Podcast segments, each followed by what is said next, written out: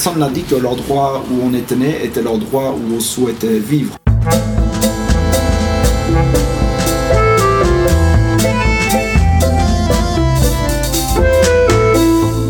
Bonjour et bienvenue au Pays de Nulle part. Je suis Aude Piette, fondatrice du Coworking Art et co-gérante avec ma sœur Lola du restaurant Les Gamines et de l'hôtel Le Val de Poix, Poix-Saint-Hubert, en Ardennes belge. Je suis une Ardennaise exilée à Bruxelles depuis 18 ans et je travaille en Ardennes depuis 7 ans. Au Pays Nulle part est un podcast dédié à la ruralité et à ceux qui y vivent ou pas. Il paraît tous les 15 jours, les jeudis. Cette semaine, nous partons pour Alicante. Oui, Alicante, où vit mon cousin John Breezy pour parler de Liban, son village natal. John ouvre ma mini-série sur Liban qui se poursuivra avec les interviews de son frère et de sa sœur Dimitri et Pauline.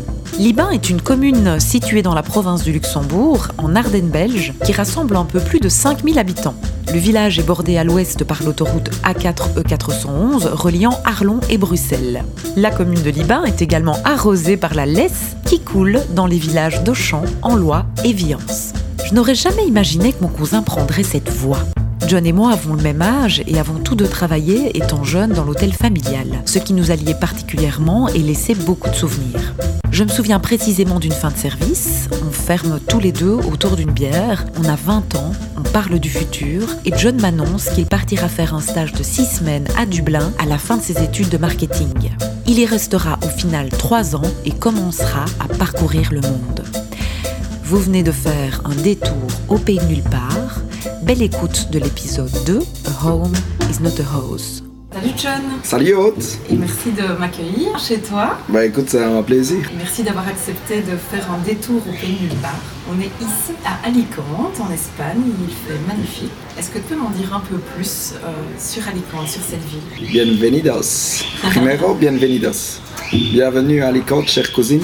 Mi prima, una de las primas favoritas. Non, bah c'est vrai que c'est vrai qu'Alicante est, pour moi une ville euh, très attractive parce que j'aime tout d'abord beaucoup les, les villes à, taille humaine.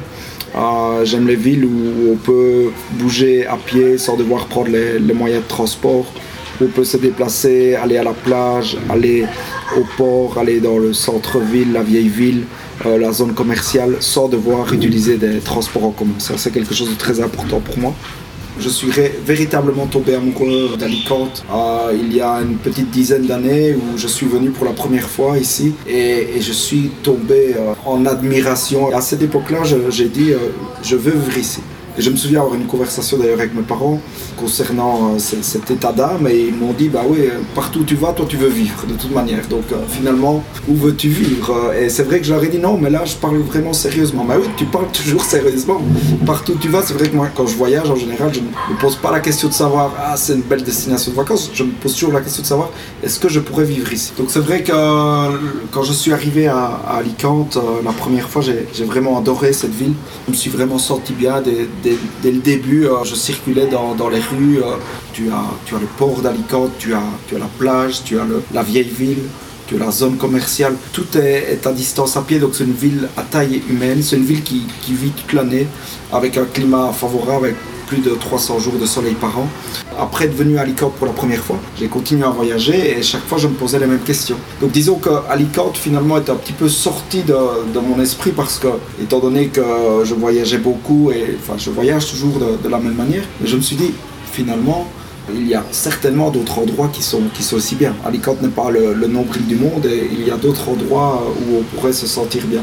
J'ai vécu en, Australie, en Nouvelle-Zélande, en Irlande, à Malte. Et finalement, quelques années plus tard, je suis venu inconsciemment m'installer ici, alors que ça m'était un petit peu sorti de la tête. Au final, je, je vis maintenant à Alicante, donc j'ai inconsciemment réalisé euh, mon intention de départ qui était de vivre à Alicante et je m'y sens heureux. Je pense que c'est important dans, dans la vie de, d'avoir cette liberté de pouvoir choisir. Choisir, c'est également choisir le lieu où on veut vivre. Parce que c'est vrai qu'on est tous nés à un endroit qu'on n'a finalement pas choisi. Et après, je pense que chaque être humain a une personnalité différente. Il y a des personnes qui, sont amoureux de la forêt, il y a des personnes qui sont amoureux de la montagne, de la mer, il y a des personnes qui sont amoureux euh, de la ville. Euh, J'étais vraiment vers l'idéal que, je cherchais. On dit toujours l'herbe n'est pas plus verte ailleurs. Je pense effectivement que c'est vrai. Par contre, euh, je suis convaincu par le fait que Pour moi, la, difficulté, c'est de rester finalement dans, sa zone de confort sans pouvoir faire ce dont on a réellement envie. Et je pense que plus on attend effectivement euh, dans, dans l'évolution de sa vie, plus les choses deviennent compliquées. Encore une fois, l'herbe n'est pas plus verte ailleurs, mais personne n'a dit que l'endroit où on était né était l'endroit où on souhaitait vivre.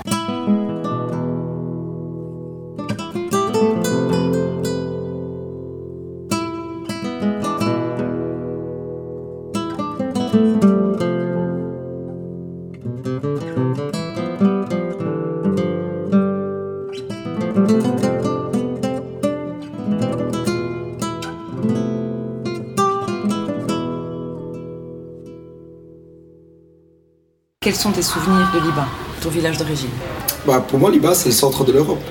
Si on regarde d'un point de vue géographique, on se rend très vite compte que bon, les, sommets européens ils se déroulent euh, à Bruxelles et, Liban, bon, Liban n'est pas très loin de Bruxelles, et si on regarde sur une carte, ben, on se rend vite compte que, la Belgique est, au centre de l'Europe. Et, Liban est, je pense, un endroit assez stratégique quand on voit la position de l'autoroute de le 411, où il y a énormément de, camions hein, de l'Europe de l'Est qui traversent pour aller vers le sud. Et, finalement, bah, Liban, si on regarde, on a la, sortie de l'autoroute 411 qui est à 5 km, donc effectivement, on a une position très stratégique, mais on a un milieu euh, en même temps. Liban, c'est tout d'abord une église au milieu du village, une maison médicale, le spar, un des symboles de Liban parce qu'un euh, des besoins premiers, bah, c'est de se nourrir, donc euh, forcément ça.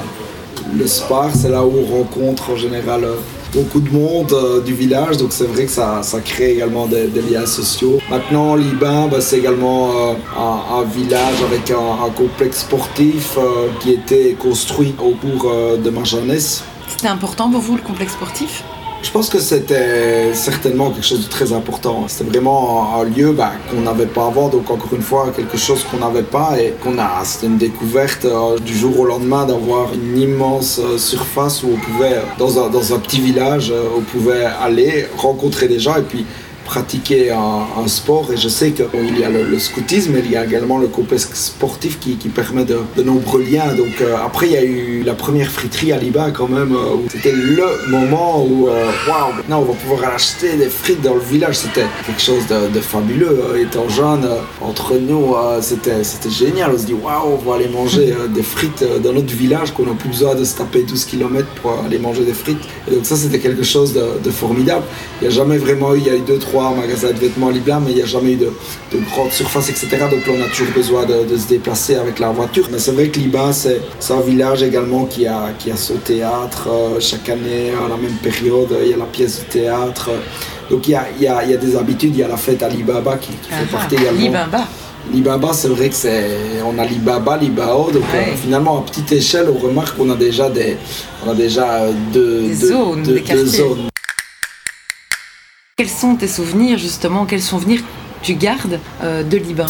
Pour moi, les, souvenirs les plus marquants, je pense que ça, ça passe par le, par le scoutisme. Parce que c'est vrai que le scoutisme, on apprend énormément. C'est quelque chose de, des moments très forts. Donc euh, je pense que le fait d'avoir fait le scoutisme, par exemple, m'a permis une ouverture sociale qui m'a finalement perdu, permis donc euh, plus tard dans, dans, mon parcours de pouvoir vivre cette expérience à l'étranger, de pouvoir échanger avec une, mixité culturelle. Donc, parce que non seulement on a cet échange social, mais également on a ce contact avec la nature, on vit dans la nature, au camp, euh, on crée son habitat donc finalement, on est en mode également créatif et on est en mode euh, presque de, voyage euh, où, on se déplace et, on vit euh, finalement la, la vraie vie.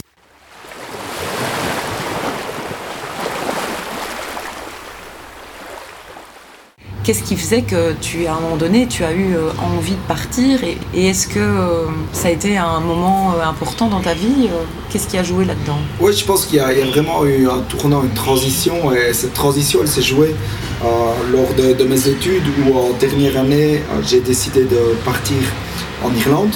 J'ai trouvé un stage dans le sud-ouest de l'Irlande. Et ce voyage a vraiment été la, transition parce que j'étais quelqu'un de très casanier, euh, intégré effectivement, euh, très, très pris euh, par, par, mes racines. Je, me souviens très bien quand je vivais à, Namur, je souhaitais revenir à Liban, en Ardennes tous les week-ends. non seulement parce que j'avais des engagements avec les scouts, mais j'avais également une vie sociale très active dans, dans, la région et je trouvais que revenir pour moi en Ardennes, on, retournait à l'authenticité mais également le contact avec la nature.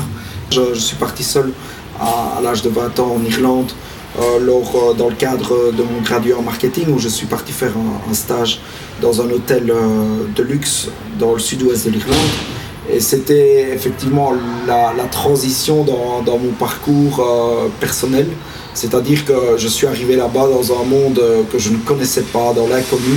Et, je suis tout de suite tombé en admiration devant, devant euh, le fait que je, travaillais avec une équipe complètement internationale. J'avais des Indiens dans l'équipe, américains, irlandais, anglais, belge, non, il n'y avait pas, il y avait personne qui parlait français, ça c'était un, plus. Et donc ça c'est quelque chose qui m'a fasciné, c'était le, fait d'être dans un milieu complètement international avec également les Polonais, enfin il y avait vraiment une multitude de nationalités. Et on se retrouvait, on travaillait ensemble. Et on se retrouvait également donc, euh, le soir euh, dans un pub irlandais, donc encore une fois une ambiance que je ne connaissais pas, euh, avec des personnes qui avaient autant de choses à partager et mon anglais qui à la base était très rudimentaire. On a à ce moment-là le besoin mais également l'envie de, communiquer avec les gens, de pouvoir échanger parce que c'est toute la richesse du voyage. En fait ce que j'ai retrouvé c'était la, mixité que je n'avais sans doute encore jamais affrontée dans ma vie. Une mixité culturelle qui m'a vraiment donné cette, cette envie de, de découvrir davantage et, de m'ouvrir euh, au monde alors que finalement, ayant vécu, grandi en Ardennes, ayant passé du temps en, Namur, mais toujours en étant resté dans, ma zone de confort, c'est-à-dire revenir tous les week-ends en Ardennes. Et là, j'apprenais quelque chose de nouveau, quelque chose que je ne connaissais pas. Et c'est vrai que c'était le, déclic euh, pour voyager. Quand je suis rentré d'Irlande, je savais que je voulais repartir. Je ne savais pas où, je me suis un petit peu documenté et puis finalement je me suis intéressé à, l'Australie.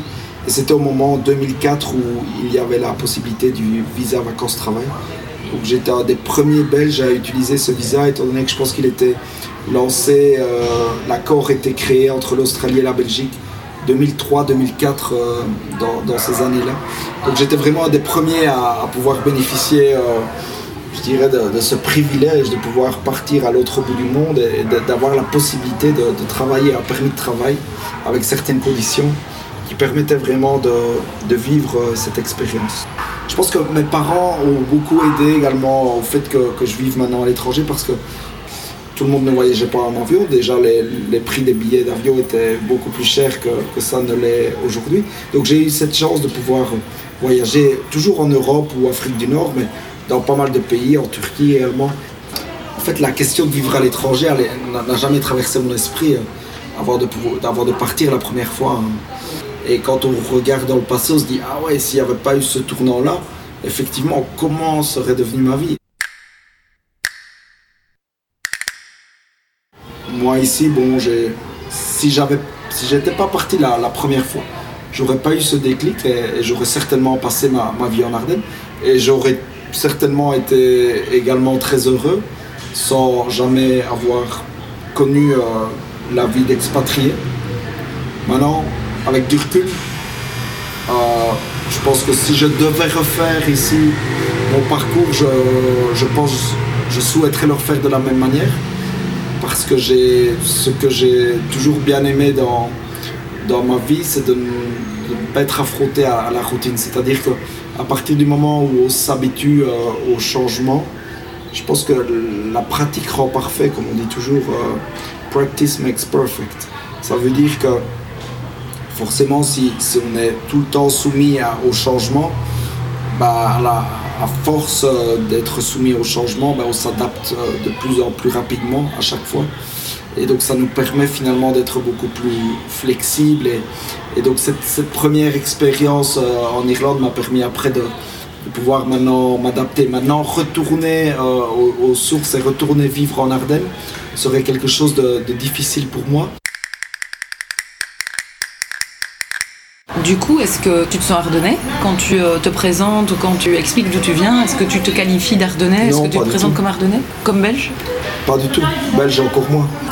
moi, je suis un, enfant de l'univers. Je suis en Espagne, je viens de Belgique, j'ai vécu en Australie, en Nouvelle-Zélande, en Belgique, en Irlande, à Malte et en Espagne. Je me considère enfant du monde. C'est très important de pouvoir vivre au jour le jour. Et vivre, c'est également découvrir de nouvelles choses. Qui ce qui a dit qu'on devait construire sa maison et vivre dedans toute notre vie? Je pense que dans chaque pays du monde, quand tu rencontres et que tu sors des sentiers battus, tu affrontes la réelle culture.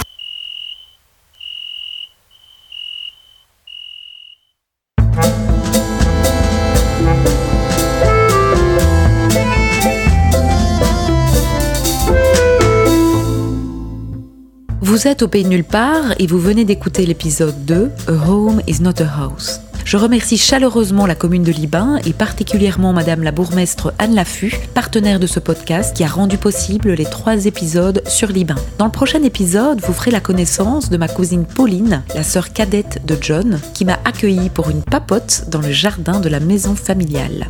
Parce qu'il est possible d'avoir vécu dans la même maison, avec les mêmes parents, sans pour autant partager la même histoire avec son village natal. Je ne vous en dis pas plus. Vous pouvez nous écrire sur les réseaux sociaux et envoyer vos histoires avec la ruralité si vous en avez. Abonnez-vous sur la plateforme de votre choix pour être notifié des épisodes dès qu'ils sont en ligne. Si vous aimez ce podcast, la meilleure façon de le soutenir est de le partager et de laisser un avis 5 étoiles sur Apple Podcast ou sur la plateforme que vous utilisez. Vous chercherez et trouverez au pays de nulle part sur les plateformes SoundCloud, iTunes, Google Podcast et Spotify. Grand merci déjà à vous tous, ras des villes et ras des champs, de nous suivre et de nous écouter. À très bientôt au pays de nulle part.